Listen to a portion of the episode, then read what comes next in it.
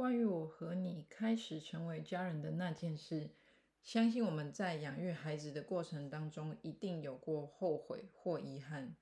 但是我们可以透过学习以及实践，努力慢慢的疗愈自己与孩子的心灵，并且拉近我们和孩子之间的距离。今天我们要讨论的是被讨厌的勇气。你的孩子是讨好型人格的孩子吗？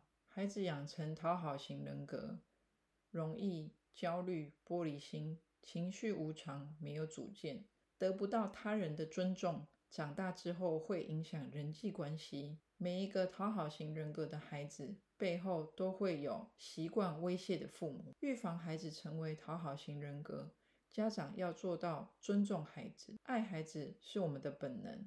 我们要学习的是尊重孩子。当孩子感受到自己是一个被尊重的独立个体时，他才不会常常委屈自己，成全别人。不要吝啬我们对孩子的表扬与赞美，让孩子一点一滴的建立自信，进而带来快乐的责任感与使命感，而不是违背心意的去做他不喜欢的事。让孩子的心理更健康。当孩子遇到挫折时，让孩子知道。有同学不跟你玩，你就去找别人玩。跟别人玩的越开心，这个不跟你玩的同学越会回来找你的。犯错误不代表你是个坏孩子，不要责怪自己，谁都会犯错，愿意改正，你将会更优秀。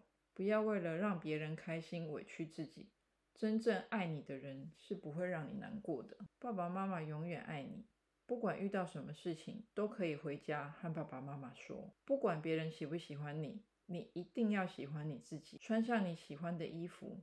有的人会欣赏，有的人会嫉妒，有的人会讨厌。我们做不到人人都喜欢，只要自己舒服，不要伤害到别人，那就是好的。要记得，无论你怎么改变，不喜欢你的人都不会因为你的改变而喜欢你。